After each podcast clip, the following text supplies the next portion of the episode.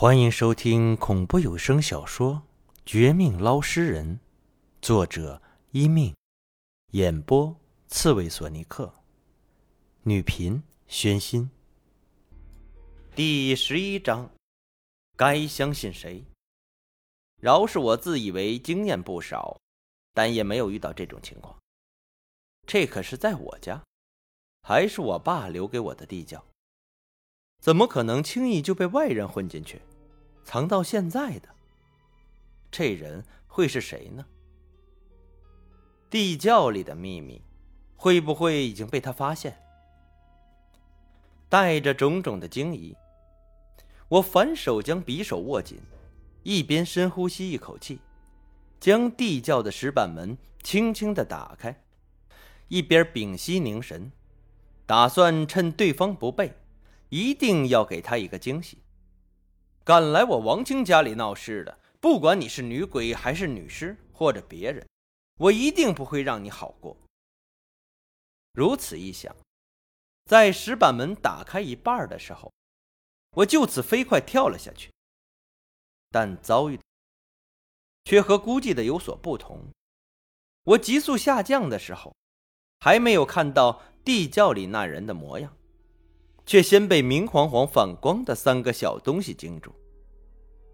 在地窖石板门的斜方向下，一个石桌上居然放着三个反光的物件。远远看去，不像是什么古董之类，倒像是三张特别小的地形图，或者说是地图的一部分。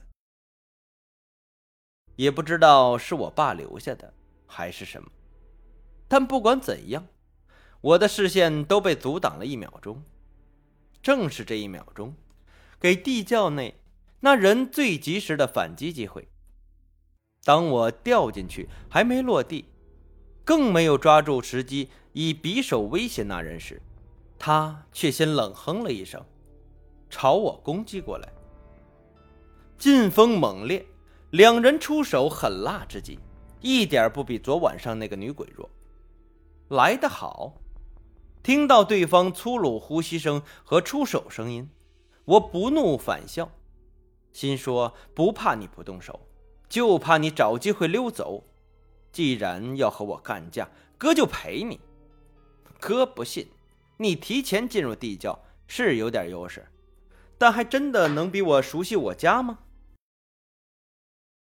一开始的劣势，让我无法施展全部的身手，手上匕首毫无机会刺过去，反而是他将我前胸后背踩了好几次，打了好几拳。但好在，对方似乎也是无意中掉入这里，对我家布局不甚熟悉。虽然抓住先手机会，但后面的攻击强度就弱了不少。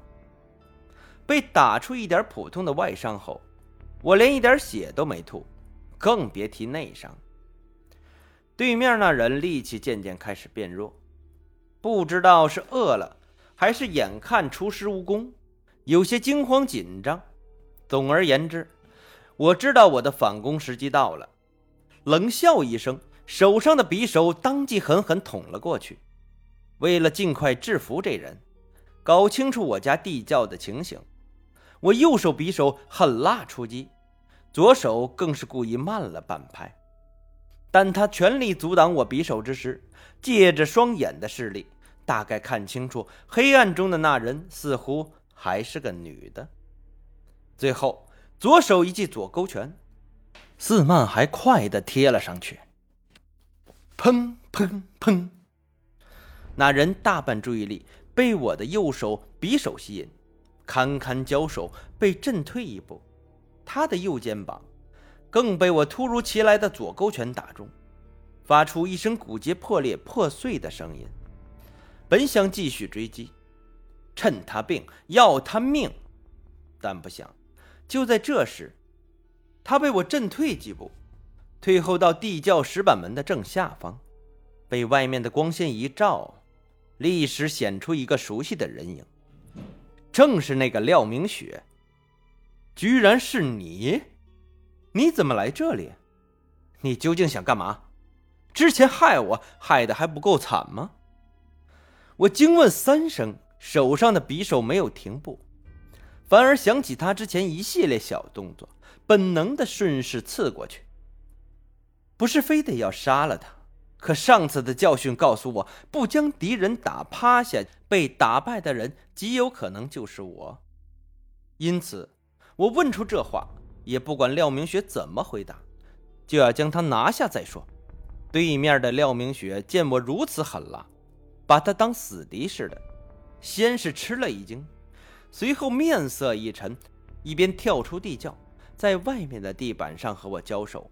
一边丢过来一句话，想讲和的话：“王青，你该停手了，我不是你的敌人，你弄错了。”我弄错？那你昨晚为什么逃走了？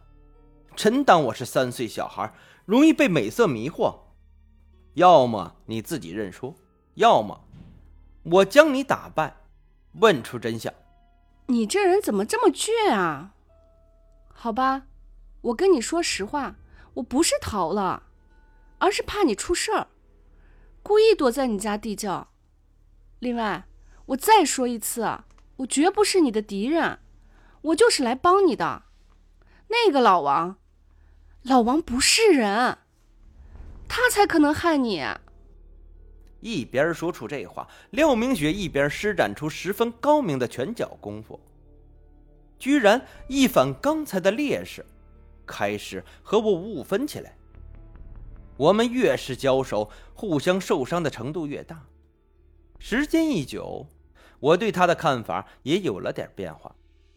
加上他居然好几次没有抓住我的破绽，对我进行致命性打击。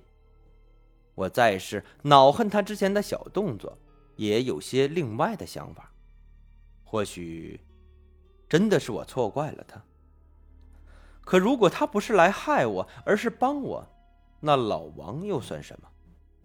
带着这种疑惑，我找到了两人交手的一个空隙，主动退后几步。但明面上的警示，但明面上的警戒还是不肯放低。手上的匕首不说，我退后之时，更将身后墙角的一根捞尸用的长杆提起，准备随时应付任何可能的变故。等到各种措施都做足了，这才冷冷看向廖明雪那边。我给你一个机会，问你三个问题，你要是回答的对，我可以考虑放了你；但你要是想骗我、忽悠我，劝你注意点，这里是我家，我主场优势很大，最后未必不敢杀了你的。你问，我不会让你失望。还有，请你也记住。我不是外人，我是你的未婚妻。等你知道真相，肯定后悔这样对我。后悔？不见得。先说正事儿。你刚才说老王是鬼，你的意思他来害我喽？你怎么发现地窖？跳进去埋伏做什么？这次找我的真实目的是什么？还有，我的狗皮大衣被换成猫皮大衣。昨晚上，你是不是在养小鬼？我一连问出四五个问题，早超出之前说的限定，但廖明雪也没有丝毫嘲讽，反而一脸正色，似乎真的心中无愧，将这些全部作答。他先是告诉我，老王是鬼，让我一定要信他，不信他。然后又说。他是奉命来履行我们两家娃娃亲，是来保护我、帮我。跳进地窖，也是从前我爸跟他提过。地窖里那三张地图碎片的事儿，他也很清楚。